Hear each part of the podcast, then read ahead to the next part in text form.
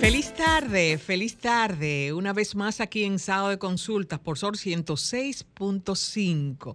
Dándole la bienvenida a mi compañera Melisa, a mis compañeros que están de camino, Juliana Martínez, también a Denisa Ortiz que está. Hola, eh, Melisa. Hola, Marta, ¿cómo está? Muy bien, gracias a Dios. Muy sacrificada nuestra compañera Denisa Ortiz. Eh, sacrificada y merecida, no el sacrificio, sino el relax por la que está pasando luego de una, un arduo trabajo. Recordándole que estamos en 106.5 sábado de consultas, como cada sábado, con un tema diferente, con un tema que nos hace pensar y hacer un cambio en nuestras vidas, con médicos, con especialistas que son maestros tanto de nosotros como de ustedes. Eh, les reiteramos que pueden contactarnos a través de nuestros números, como siempre, como cada, como cada sábado, o por nuestras redes, eh, arroba RD, sábado de, sábado de consultas RD. ¿Y tus redes, Melissa? Sí, por supuesto, Marta. Me pueden encontrar en Facebook, en Twitter e Instagram como Melio Valle y en la página de mi fundación Manos Amigas por Sonrisas. Y en la semana, ¿cuáles son? ¿Qué, qué hiciste esta semana? ¿Cómo fue? Luego de... La semana pasada estuvimos conversando al inicio del programa la situación que pasó eh, cuando tú venías a través de, del metro y lo que sucedió con unos vagones, cómo, cómo fue entonces desenvolviéndose eh, la, el, entorno, porque tú tuviste que retornar. ¿Lo hiciste a través también de, del transporte o, tuviste que cambiar? Bueno, sí utilicé el metro y estaba funcionando solo, a la estación, solo hasta la estación del metro Los Taínos, en La Obando. Duré alrededor de cuatro horas para llegar a mi casa porque había un tapón tremendo y un caos. Em, según tengo entendido, las personas las asistieron y las llevaron al hospital traumatológico. Sí hubieron personas heridas, algunas con fracturas y demás. Habían personas que estaban cortadas, es decir, que tenían heridas. Pero gracias a Dios se pudo resolver y ya el día siguiente todo estaba trabajando, o sea, por, por lo menos el metro sí estaba con su funcionamiento normal, pero fue un caos porque yo tardo 25 minutos en un carro y duré cuatro horas y los delincuentes aprovecharon y saquearon muchas personas, atracaron muchos carros y pasaron realmente muchas cosas desastrosas. Y es una pena y es muy lamentable que la gente se aproveche de esas oportunidades donde a veces por circunstancias de la vida le pasan algo a alguien sin uno imaginárselo y los delincuentes se aprovechan de eso. Atracaron a muchas personas y les quitaron sus pertenencias y es algo que apena bastante que se aprovechen de algo como eso. Precisamente entonces el sábado, luego de, de, tú quedarte en la parada y abordar el, metro donde te quedaste eh, para tomar un transporte, eh, duraste cuatro horas. Sí, en el carro público duré cuatro horas para poder llegar a casa. Realmente fue un caos total. Bueno, eso es, eso da señal de que es eh, importante de que tomemos la cosa eh, como con seriedad y responsabilidad cuando se nos eh, endilga o se nos da la facilidad de tener, de tener un, trabajo porque hubo comentarios, muchísimas uh, voces con relación a, a las personas que, que dirigen o que, que están eh, manejando eh, esos eh, el metro. Y que ojalá no esto sea una, una alerta para saber o para este, seguir preparando a los que están encargados de cargar personas porque es lamentable y gracias al Señor que no sucedió más, hechos más fuertes que fueron pequeñas fracturas, pero que son fracturas. Usted no sale de su casa a su trabajo a tener eh, eh, un accidente como, como sucedió. Vamos a darle la bienvenida a nuestra compañera eh, Juliana Martínez, quien nos hace, bueno, nos, nos llena de bueno, de felicidad su presencia. Hola Juliana. Hola, qué bueno estar aquí con ustedes un sábado más como siempre digo al inicio de nuestro programa, un contenido que es de muchísima utilidad para cada uno de nosotras. Nuestra invitada de hoy, el tema que tenemos hoy, señores, de verdad que no se lo pueden perder. Interesantísimo. Sí, hablaba de eso Juliana y nosotras comenzamos hablando de lo que pasó la, la semana pasada, que Melissa fue...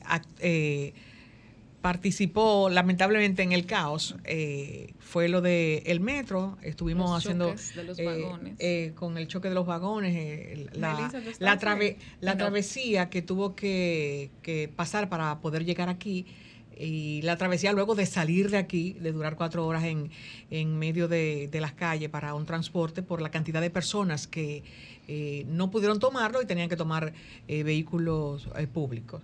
Eh, pero nada, es bueno felicitarte también, quiero felicitarte eh, porque vi lo del debate, lo que donde estaba.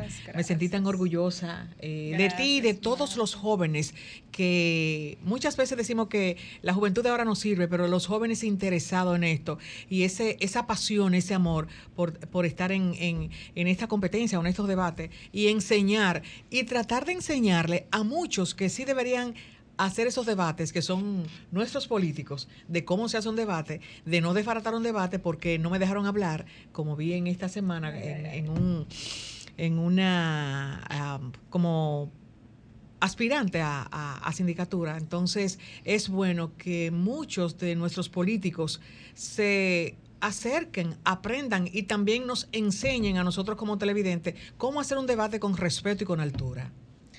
Sí, la verdad, muchísimas gracias Marta por esas felicitaciones, especialmente porque concuerdo contigo, me llena también de alegría y de emoción saber que el circuito de debate dominicano está creciendo, o sea, internacionalmente hay muchos países que están formando a sus jóvenes para ser excelentes debatientes. Y el hecho de que República Dominicana no se esté quedando atrás y que también aquí nuestros jóvenes se estén formando para poder ir y competir en escenarios internacionales y estar al mismo nivel que los jóvenes de otros países, pues me llena de orgullo ya eh, en el 2024 es el Campeonato Mundial de Debate, así que vamos para allá con Dios por delante a representar nuestro país junto a otros jóvenes que son increíbles debatientes también.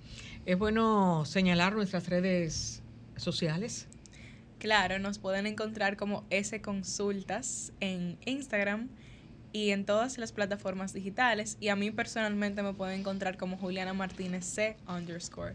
¿Y a ustedes? Ah, bueno, Figuereo M, Figuereo en Instagram, eh, Marta Figuereo en TikTok y Figuereo rayita abajo, Marta. Marta, en... adelante, adelante, TikTok, o sea, Marta no se queda atrás. No, en Twitter.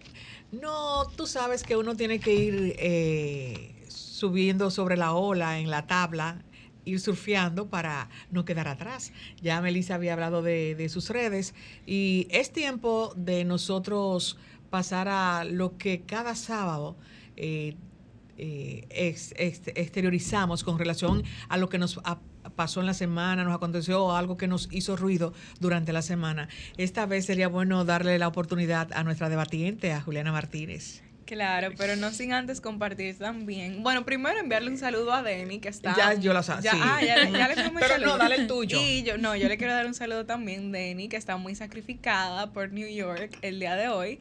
Y también sus redes sociales son Denisa Ortiz con doble S y la pueden encontrar en todas las plataformas digitales, señora, aquí en TikTok, Twitter, aquí tenemos de todo. Y dicho eso, pues sí inició mi mirada precisamente con un tema muy relacionado al debate.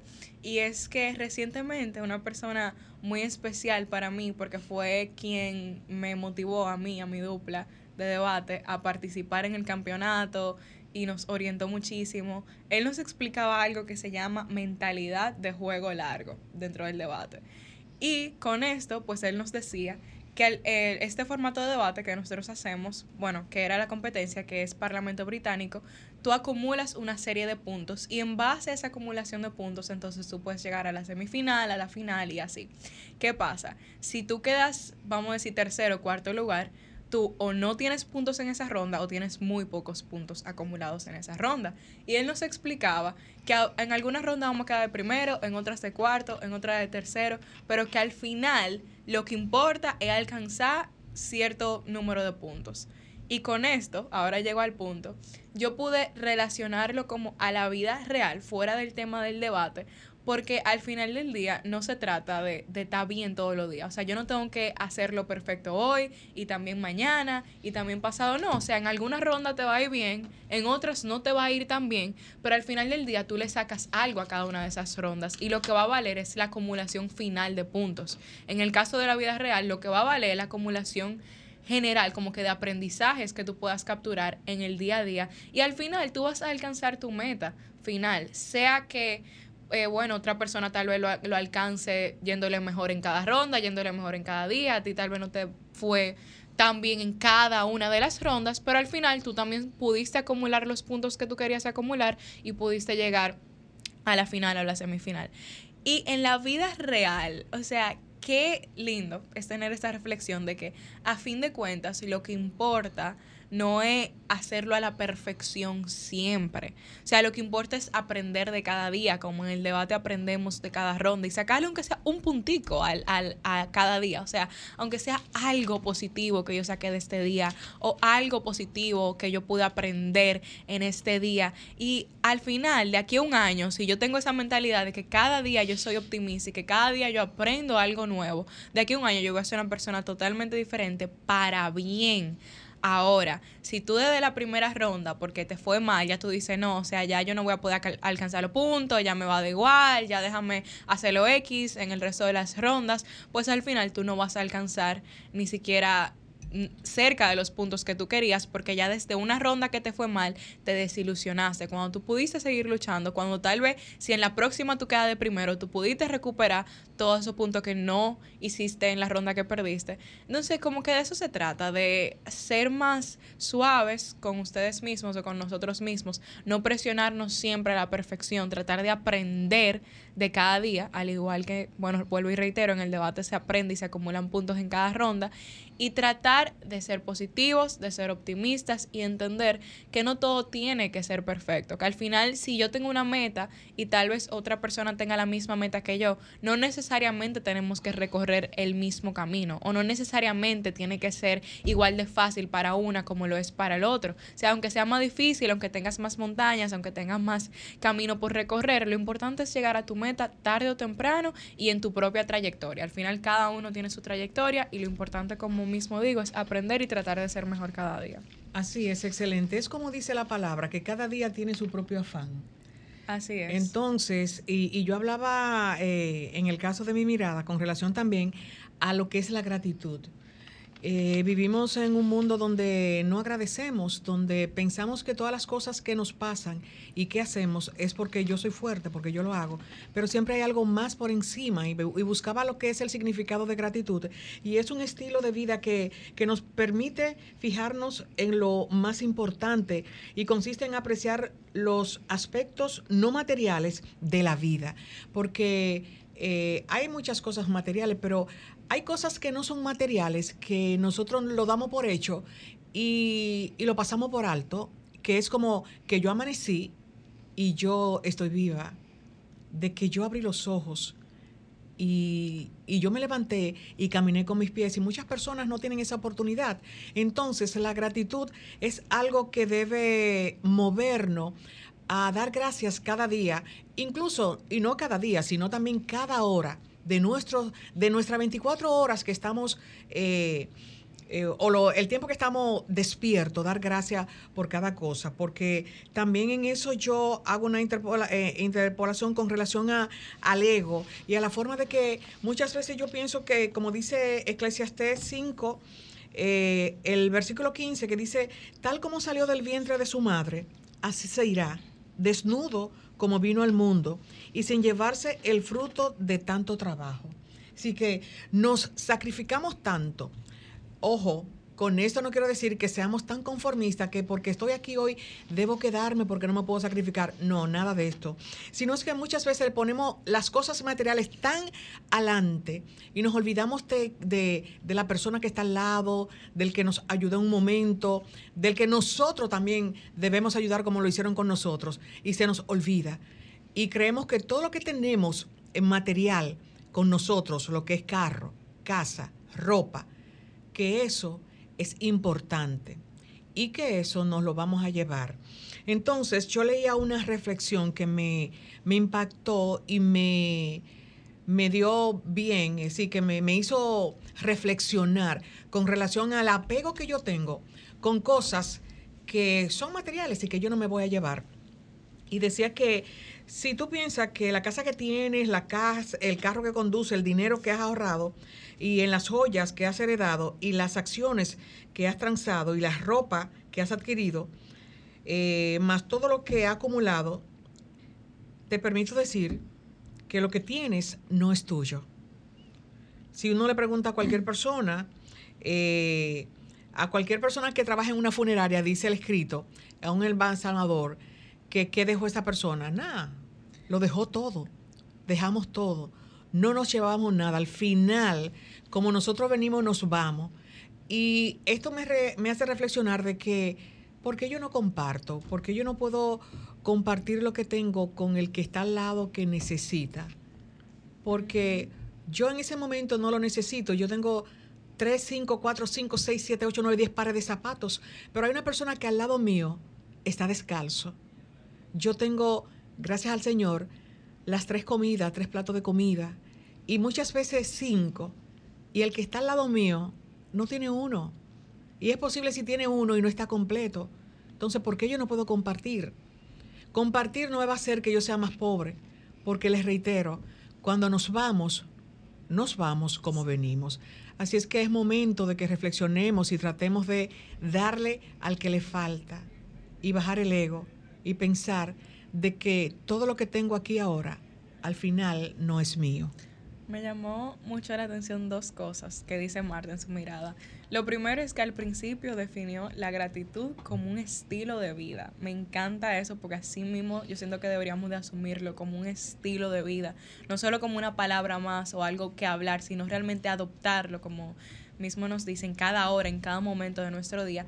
Pero aparte, algo muy interesante que nos dice Marta es que todas estas cosas materiales no nos las llevamos. Y eso me acuerda a una prédica que estaba escuchando eh, recientemente en la cual explicaban que una cosa es tú dejar una herencia y otra cosa es tú dejar un legado. Exacto. Cuando tú, o sea, la herencia sí, que la cosa material, que el dinero, que el carro, o sea, al final tú lo dejas, tú no te lo llevas. Pero cuando tú dejas un legado, es por ejemplo, si tú eres un padre, lo que tú le enseñas a tu hijo, los valores, o tal vez lo que tú aportaste a la sociedad, eh, lo que tú pudiste lograr, el mensaje que tú pudiste eh, dejar, tu granito de arena. Eso sí, o sea, enfóquense más en dejar aportes de valores en tu interacción con la persona, como dice Marta, si tú puedes ayudar al que está al lado de ti, hazlo, porque eso es dejar un legado. Y aunque tal vez tú no te lo lleves contigo, pero tú lo dejas aquí en la tierra vigente. Cuando lo material se puede ir, puede volver, pero cuando tú dejas un legado y tú realmente cuidas tu interacción con las personas y esa empatía, eso sí que se queda por siempre. Así es, Melissa. ¿Qué te pasó en la semana? Por supuesto, chicas. Bueno, en la semana me pasaron unas cuantas cosas, porque últimamente he tenido unos días un poquito atareados. Ya estoy en la parte final de, mi curso de locución. Terminé el martes, entonces el miércoles. gracias. Entonces el miércoles inicié maestría de ceremonia y nos graduamos en noviembre. Entonces, trabajo, un martes, un miércoles, la clase y así sucesivamente es un poquito complejo. Pero dentro de las asignaciones que nos pusieron, había una parte donde el maestro nos pidió que como que narráramos un cuento breve, donde él quería que interpretáramos las cosas. Tratamos de buscar un cuento que no sea tan largo y el que yo encontré habla sobre un niño y los clavos y como dice Marta, que tenía algo reflexivo, yo leí este cuento y de verdad que me dejó una enseñanza enorme y yo voy a tratar de resumirlo en pocas palabras, pero para que ustedes entiendan el mensaje ideal que deja este cuento, que de verdad a mí me impactó mucho, porque al principio sonaba como algo sencillo, pero de verdad que su mensaje final es encantador, o por lo menos para mí. El cuento se titula El niño y los clavos, pueden buscar, buscarlo en Google, que ahí está disponible. El cuento dice que había una vez que había un niño, o sea, había una vez que había un niño que tenía muy mal carácter, entonces que su padre le había dado una bolsa con unos clavos para que los clavara. Entonces, su papá le dijo al niño que cada vez que él estuviera airado, que estuviese molesto, que clavara un clavo en la cerca de la casa, le dijo, cada vez que tú estés molesto por una u otra razón, ve y clava un clavo. Luego él fue donde el papá y con los días el niño clavaba menos clavos y un día no clavó ninguno. Papá, papá, estoy feliz, no clavé ningún clavo, no estoy molesto ni me pasó nada. Y el papá luego le dijo, entonces cada vez que tú estés más calmado, ve sacando un clavo. Con los días el niño fue sacando todos los clavos y le dijo, papá, papá, tú me vas a premiar, ya retiré todos los clavos. Y su papá le dijo, no hay ningún premio como tal o como quizás lo esperes. Yo solo quiero enseñarte que cuando estamos airados y estamos molestos, solemos hacer daño y que los agujeros se quedaron en la reja y que de ninguna forma tú vas a poder taparlos, porque el daño que tú causaste estando molesto, bajo ira y bajo presión, ya nada lo va a poder evitar. Entonces, la enseñanza que yo quiero darte con esto es que cuando tú estés muy enojado, muy molesto, no tomes decisiones repentinas, porque en ocasiones solemos dañar mucho a la gente que nos quiere y nos rodea. Y yo quiero que tú aprendas a controlarte. Yo quiero que tú aprendas a controlarte y a manejar la ira, porque muchas veces causamos daños irreparables y lamentablemente hay cosas que no se pueden remediar. Y quiero que aprendas de esto y que seas una persona portadora de la misma, porque esos agujeros con nada se podrán eh, tapar. Y a ustedes que nos escuchan y a mis compañeras que están aquí, yo quiero decirles que seamos de esas personas que pensamos las cosas antes de actuar y en su mayoría cuando lo hacemos bajo ira o bajo enojo. Porque yo en lo personal yo no soy una persona que no tiene autocontrol, pero admito que años atrás sí era un poquito desesperada, un poquito intensa, como solemos decir, y en ocasiones eh, me expresaba de una manera inadecuada, sin ofender a nadie, pero no era lo correcto. Entonces, al uno ver el daño que le causa a la persona que quiere y que ama y que siempre están ahí para enseñarnos y nos dicen, eso no se hace así, yo te perdono, tú puedes cambiar, tú puedes, mejor, tú puedes mejorar, es algo muy bonito, pero todo tiene un límite. Hay personas que un día se cansan. Entonces, yo quiero que cada uno de ustedes, si tienen, tienen el poder, claro que sí, tienen el poder y más si se lo dicen a su mente, si, si se preparan mentalmente, ustedes tienen el poder de poder manejar cada situación de la mejor manera posible y de no herir a nadie, porque hay cosas que una vez pasan ya no hay remedio. Sí podemos cambiar, sí podemos mejorar, pero hay daños que lamentablemente no se pueden reparar. Entonces, yo quisiera que desde este momento que ustedes acaban de escucharme, tengan eso como plan, puedan como plantearlo en su vida y digan de ahora en adelante yo voy a cuidar más mis palabras y mis actos, principalmente con la gente que me quiere y que me ama y que siempre ha estado ahí porque nunca sabemos qué tan mal se siente alguien cuando expresamos palabras inadecuadas. Y esta fue mi mirada de hoy. Espero que les haya sido de mucho provecho. Bueno, ahora vamos a un corte y luego regresamos con tu segmento favorito, consulta de salud. Eh, la República Dominicana ya está subiendo su estándar de, adulto, de adultos mayores y es importante saber cuál es el médico del adulto mayor y con nosotros nos acompaña la doctora Priscila. Eh, Priscila Santana Trinidad, quien es geriatra y quien va a tratar el tema de la geriatría, qué es la geriatría y que acompaña a la geriatría, eh, cuáles son las enfermedades que trata el geriatra. Hola doctora, ¿cómo estás? Muy bien, gracias a Dios, gracias por la invitación. Eh, es propicio de que hablemos de, de esta especialidad que en los últimos años hemos ido conociendo. Hay muchas personas que no la todavía no, no saben mucho, pero es importantísimo a qué se dedica el geriatra, qué hace el geriatra y la cantidad, si es posible, las estadísticas de geriatras en la República Dominicana. Bien, el geriatra es el médico especialista en atender a los adultos mayores. El geriatra trata al adulto mayor de una manera integral.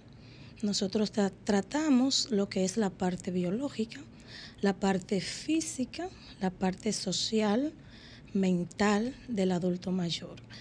Eh, tenemos el conocimiento y las habilidades para tratar lo que es salud, enfermedad y mantener al adulto mayor funcional. Es, en esto es más que nos basamos, en reintegrar a ese adulto mayor tanto en su forma personal como a nivel familiar y también en su aspecto social.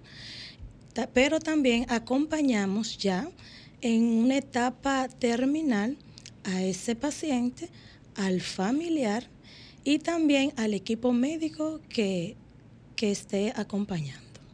¿Y cuáles son, como dice Marta, las estadísticas acá en República Dominicana, si usted las tiene, como de los geriatras que tenemos acá?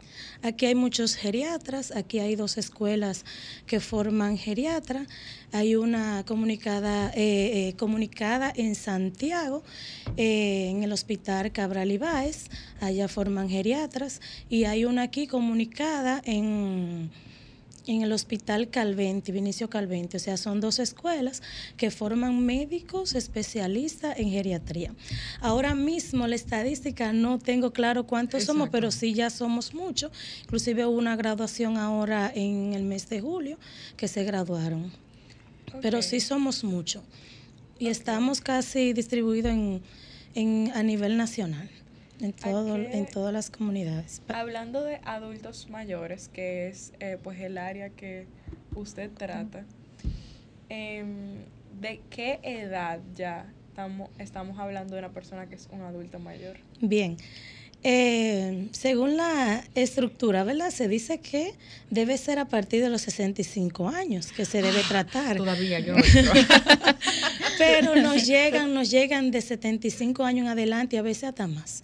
A veces hasta de 80 años en adelante es que nos llegan. Pero eh, es bueno resaltar que es, que es importante que asistan al geriatra de una manera temprana porque la salud es más prevención que tratar. O sea, no podemos ya ir al geriatra cuando están las enfermedades ahí. Tenemos que tratar, prevenir antes. Entonces, si asisten antes al geriatra, pues, pues se previene muchas enfermedades que son comunes en el adulto mayor, como bueno, como estamos promocionando ahora mismo eh, la enfermedad de Alzheimer, que a propósito eh, se conmemoró el Día Internacional Mundial del Alzheimer el 21 de septiembre.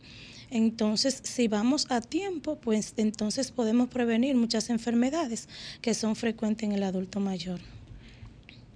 Usted dice que a partir de los 65 años ya una persona debe acudir a un geriatra, pero a mí me gustaría saber cuáles son esas enfermedades que en su mayoría ya se le asocian a una persona en esa edad. Es decir, cuando una persona acude a un médico, ¿qué, o sea, ¿qué considera el médico para que esa persona ya tenga que ir, con, por ejemplo, con frecuencia en busca de, de algo, o sea, como de una solución, ya considerando como la edad? Por ejemplo, hay personas que tienen 50 años, eh, 40, y empiezan a padecer enfermedades de personas que ya abarcan como, o sea, tendrían que, que, bueno, tendrían que esperar como por ejemplo los 65 años necesariamente para acudir a un geriatra.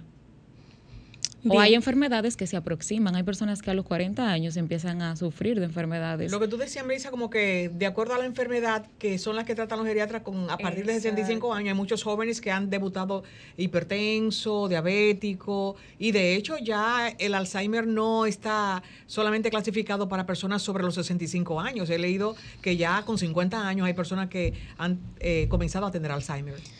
Bien, hay enfermedades que se llaman los grandes síndromes geriátricos, pero como tú decías, hay personas que menores de 65 años tienen varias comorbilidades.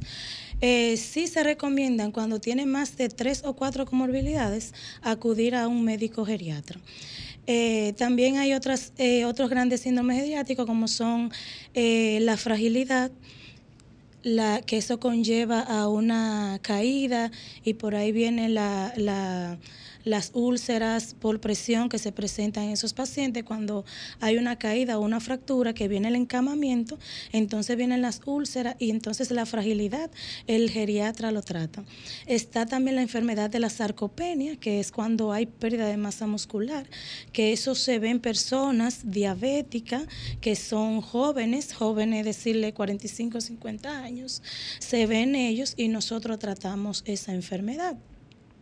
Hay muchas otras enfermedades que nosotros tratamos eh, que se ven en ellos. Eh, está la enfermedad de Parkinson, por ejemplo. Eh, nosotros tratamos de que ese adulto mayor mantenga calidad de vida no prolongamos sufrimiento, sino que si esa persona va a durar hasta los 75 años, 80 años, tratamos de que tenga calidad de vida en ese tiempo. Entonces, eh, por esas enfermedades eh, podemos tratar. En el caso, doctora Priscila, de eh, los adultos mayores en, la, en los diferentes hospitales públicos del sistema público, la cantidad de geriatras que hay y si necesariamente el cuidador tiene que cargar con ese adulto mayor a esa consulta o si el sistema público permite de que ese geriatra que, tiene mi padre o que tiene mi abuelo visite mi hogar, eh, hay que pagarle a ese geriatra, porque yo sé que los geriatras también van a la casa cuando tú no puedes llevar al adulto mayor al hospital, pero en el sistema público, ¿cómo se maneja? Eh, un cuidador con un paciente en condiciones eh, extremas que no lo pueda transportar? Mira, Marta, a nivel público, geriatras, eh, hay uno y si acaso dos en un hospital público. estamos solicitando que, que, se nombren más. Sí hay un hospital que yo tengo conocimiento y como está la escuela ya, en el Cabral Ibáez sí hacen las visitas domiciliarias. Eh, ¿A personas eh, de escasos recursos? Sí, sí, se le hace gratis, se le hace la visita domiciliaria, eh, se va, se chequea al paciente, se le evalúa y todo. no tengo conocimiento si aquí en el Calventi se hacía la visita domiciliaria. No sé si se sigue continuando todavía realizando, pero sí se hace. Porque yo hago la pregunta, perdón Priscila, porque he visto plataformas en las redes sociales que presentan adultos mayores en condiciones súper precarias y enfermos, y si no es por una ayuda de, de esa plataforma, de un medio de comunicación o de una comunicadora, ese adulto mayor no tiene opción. Sí, yo entiendo. Él explicaba que, por ejemplo, en los centros que haya un solo geriatra, atender emergencia, atender consulta, ingresos, servicio y dar la visita a domicilio no, no daría, no da abasto un solo geriatra. Pero sí hay, hay centros públicos que sí dan esa asistencia, pero no todos, no todos los dan. Bueno, reiteramos, eh, Romer, que estamos conversando con la doctora Priscila Santana Trinidad, quien es médico geriatra. Vamos a colocar nuestros teléfonos para que nuestros oyentes, si tienen alguna inquietud, se la hagan a la doctora. Adelante, Romer. Comunícate 809-540-1065. 1-833-610-1065 desde los Estados Unidos. Sol 106.5, la más interactiva.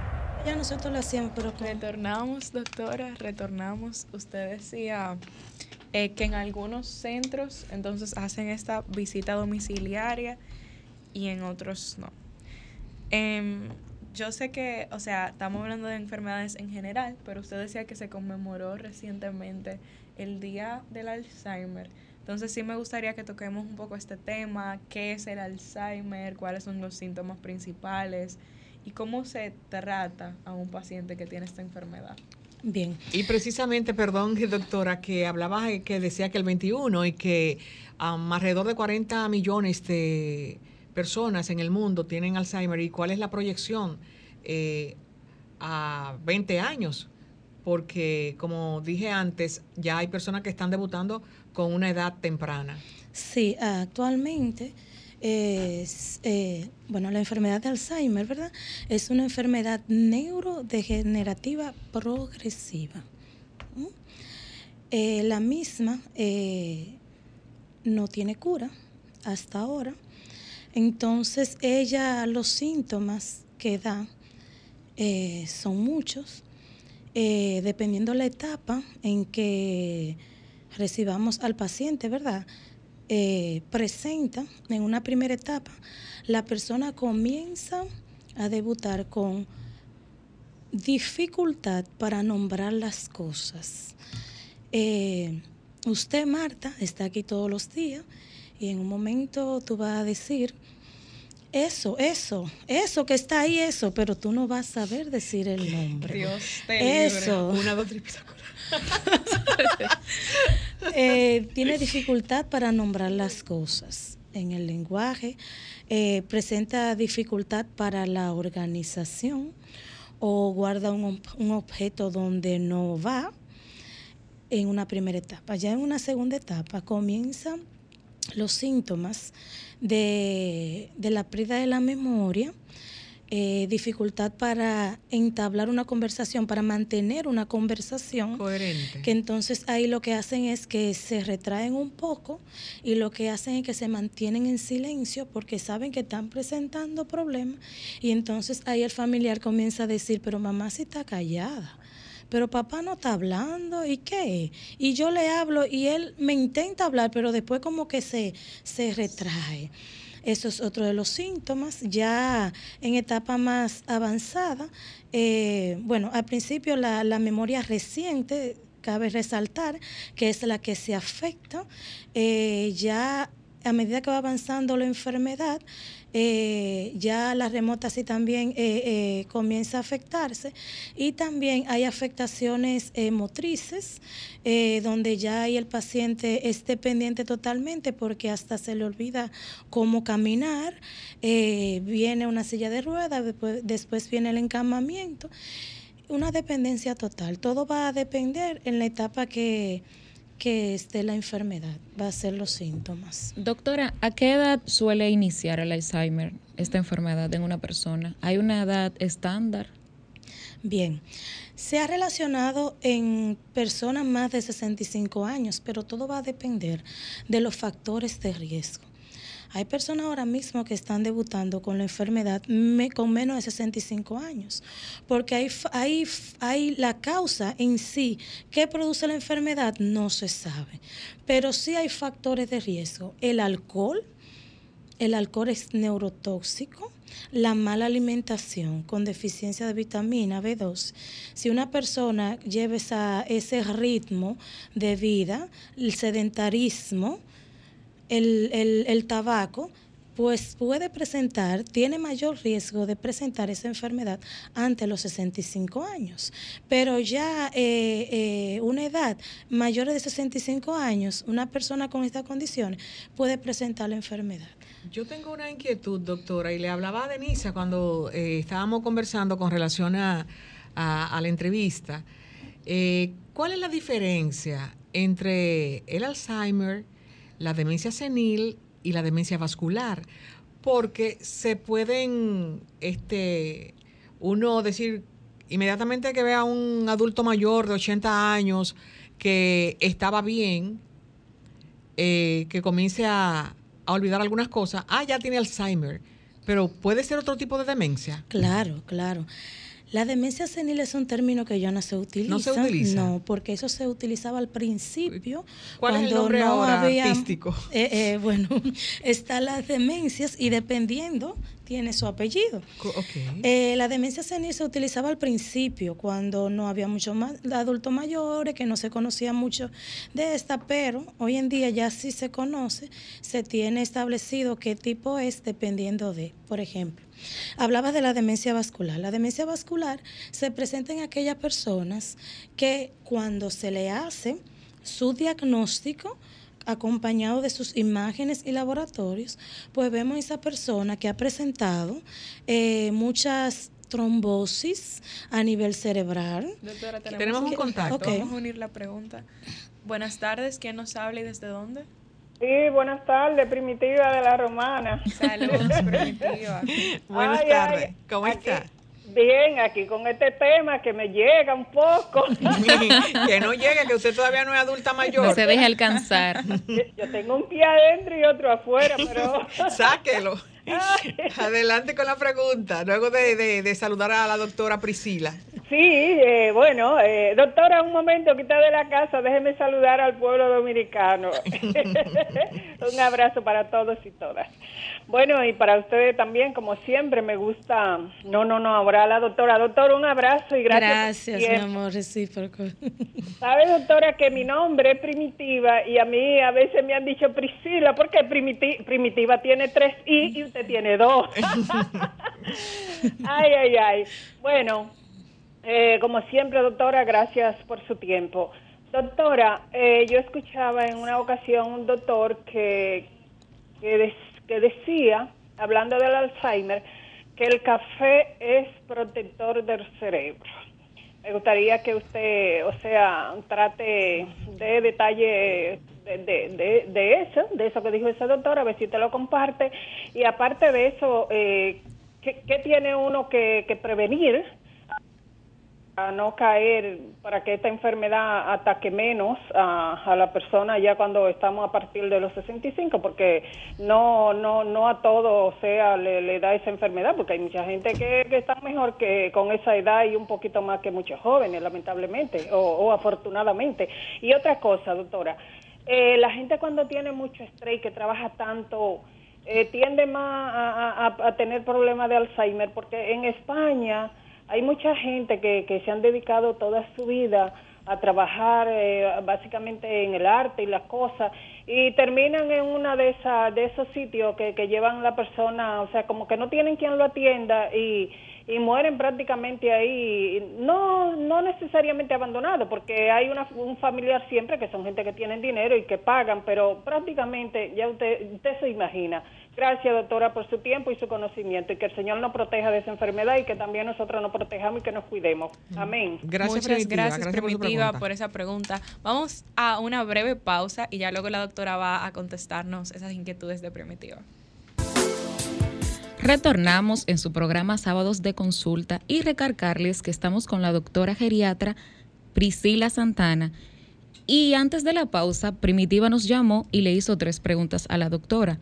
Una de ellas era que si el café era protector del Alzheimer y qué podíamos prevenir, cómo podíamos prevenir el Alzheimer y que si la gente que tiene mucho estrés y que a menudo se preocupa mucho y vive una vida muy rápida puede padecer de esta enfermedad a temprana edad. Bien, lo del café eh, se está estudiando, eh, pero sí ayuda en la parte cognitiva. Eh, ¿Qué podemos hacer para, para Frenar. frenar eh, o prevenir esta enfermedad? Bien, uno de, de, lo- de las medidas que podemos hacer es buena alimentación. Una alimentación sana, eh, los ejercicios, realizar ejercicio. Otra es eh, el sueño, tratar de dormir de 8 a 9 horas diario y que ese sueño sea de calidad. La ocupación, evitar el sedentarismo, ocuparse en actividades culturales, sociales, eh, religiosas, eh, leer es otro de, de los métodos que con los cuales podemos prevenir, leer, recitar, eh, o sea, memorizar lo que usted lee, son de las medidas que podemos eh, realizar para prevenir y evitar la sustancia tóxica, café, el, eh, perdón, el alcohol, el, el tabaco. En el caso de que hablaba con relación al estrés del trabajo, a la tanta prisa, y hablaba de, de esos países europeos, en especial España, donde hay una cantidad eh, significativa de adulto mayor que tienen cuidadores, tienen personas, que si este, este estilo de vida pudiese acarrear más rápido eh, un Alzheimer. Sí, porque afecta en lo que es la concentración. eh, la parte del estrés afecta en lo que es la concentración. Pero cabe resaltar, ella hablaba de España. En España, en, Europa, la población es envejeciente. Pero no tiene tanto Alzheimer. Hay muchos que no. Eh, se dice que la población es alta, pero no. Realmente nosotros aquí, la, eh, América Latina, vamos a tener la tasa más alta de con la enfermedad de Alzheimer. Ah, al 2030 se, se estima que un 74 millones. 7 millones. 74, 75 Pero millones. Pero solamente América Latina o el mundo. Eso en el mundo. En el mundo. Pero que nosotros vamos a tener una de la, una de la incidencia más alta. América Latina. Ajá, América Latina, China. ¿Por qué? Porque nosotros eh, tenemos una población de jóvenes alta. Entonces la esperanza de vida aquí está aumentando y vamos a tener más envejecientes. Y por ende la enfermedad está íntimamente relacionada con la edad avanzada. Hay mucha preocupación, doctora, con relación a, a, que también se ha hablado de que el Alzheimer es una enfermedad que tiene un punto hereditario con relación a personas que tienen familiares directos, padres, abuelos, eh, tíos directos, eh, que pueden ser también propensos a desarrollar la enfermedad. ¿Qué tanto pesa eh, lo hereditario, lo genético con esto? Es, es, tiene un componente genético hereditario, pero ese no es único para que se desarrolle la enfermedad. No es único. Es muy bajo el porciento para que se desarrolle la enfermedad. Es muy bajo. Eh, eh, tiene más peso la presión arterial alta. ¿No controlada? No controlada, sí, sí está alta, no, no está controlada. Okay. Eh, están las enfermedades cardíacas, las enfermedades cardíacas, están la diabetes, eh, es otro componente. Está el, la hipercolesterol, es el tener colesterol alto, está, está también como de los factores que predisponen a esta enfermedad, o sea, y lo, las enfermedades eh, mm, cerebrales también. Hay una eh, de las respuestas que usted nos A propósito, discúlpame. Ahorita no terminamos la diferencia de la demencia porque Exacto. La de, hablábamos de la, vascular. vascular. y de la y de la demencia tipo Alzheimer. Sí, hay muchos tipos de demencia. La vascular le decía que es aquella que se detecta, ¿verdad? Cuando hacemos la batería de, de imágenes y laboratorio que la persona tiene, le ya le ha dado trombosis, infarto. Y no se ha dado cuenta. Eh, Puede ser que una persona tenga una trombosis y siga normal, caminando su vida y trabajando, y se den cuenta con las imágenes. Exactamente. Puede tener múltiples infartos a nivel cerebral, pequeñitos ahí, y que no se haya, no se haya dado cuenta, que no se haya manifestado. Y, a nivel físico. Sí, y, y tener la trombosis ahí. Entonces, eso predispone a la demencia tipo vascular. Entonces, la enfermedad tipo Alzheimer es otra y puede ser mixta también, puede ser mixta. Puede, por ejemplo, los que sufren de enfermedad de Parkinson pueden desarrollar un tipo de demencia también. Eh, personas con afectación del hígado pueden desarrollar eh, un tipo de demencia eh, metabólica. Hay muchos tipos de demencia. Yo tenía eh, en la primera intervención que cuando hablábamos de las de lo que trataba el geriatra, usted hablaba de la sarcopenia y hablaba que es la disminución de la masa muscular y especialmente de las personas diabéticas. ¿Cómo se, eh, cambiando de un tema a otro, porque me llamó, me hizo ruido, como yo digo, ¿cómo se puede tratar ya cuando comienza esa sarcopenia en, ese, en esa persona? de que se pare o que pueda conseguir con unos ejercicios esa masa muscular, por lo menos? Bien, una buena alimentación, eh, rica en vitamina B12, proteína. Está también eh, los ejercicios, realizar ejercicios de resistencia. Eh, la administración de minerales, esos son de las, de las medidas que se pueden, eh, con las cuales se puede prevenir. Y el consumo de, de, proteínas, su porciones de proteína, aparte de la buena alimentación. ¿Y puedes recuperarla? Claro, se puede recuperar y mantenerla. La masa Sí, muscular sí. y eso, ejercicios de peso. De resistencia, sí. de así mismo, resistencia. sí. Bueno, doctora, me están haciendo seña. eh, casi nos vamos. Es bueno que antes de irnos, eh, nuestros oyentes sepan sus redes, dónde pueden encontrarla, eh, dónde pueden llamarla, si tienen algún adulto mayor que pueda visitarla. Entonces, sería bueno, es tiempo propicio para hablar Gracias, de las está redes. bien. Priscila Santana. Eh, en las redes, en Instagram estoy como doctora Abuelitos. Eh, Doctora Abuelito. Abuelitos. Qué tierno. Eh, eh, mi número telefónico es 809-709-7881 y el 809 880-7881. Eh, resaltar, tenemos una caminata. Sí, eso es bueno. Eh, hoy estuvimos, hoy, hoy eh, se realizó una en Santiago, la Zumba Dorada, y eh, tenemos una el 30, sábado 30 en el Jardín Botánico. Eh, la caminata es para eh, para como concientización concienciación del Alzheimer. de los, sí, para los adultos mayores. Ah, de los adultos mayores, exacto. Eh, día, la fecha. el 30, sábado 30, Recordemos, sábado 30, la caminata de los geriatras en el Botánico. en el Jardín En Botánico. el Jardín Botánico para concienciación de los adultos mayores y el Alzheimer.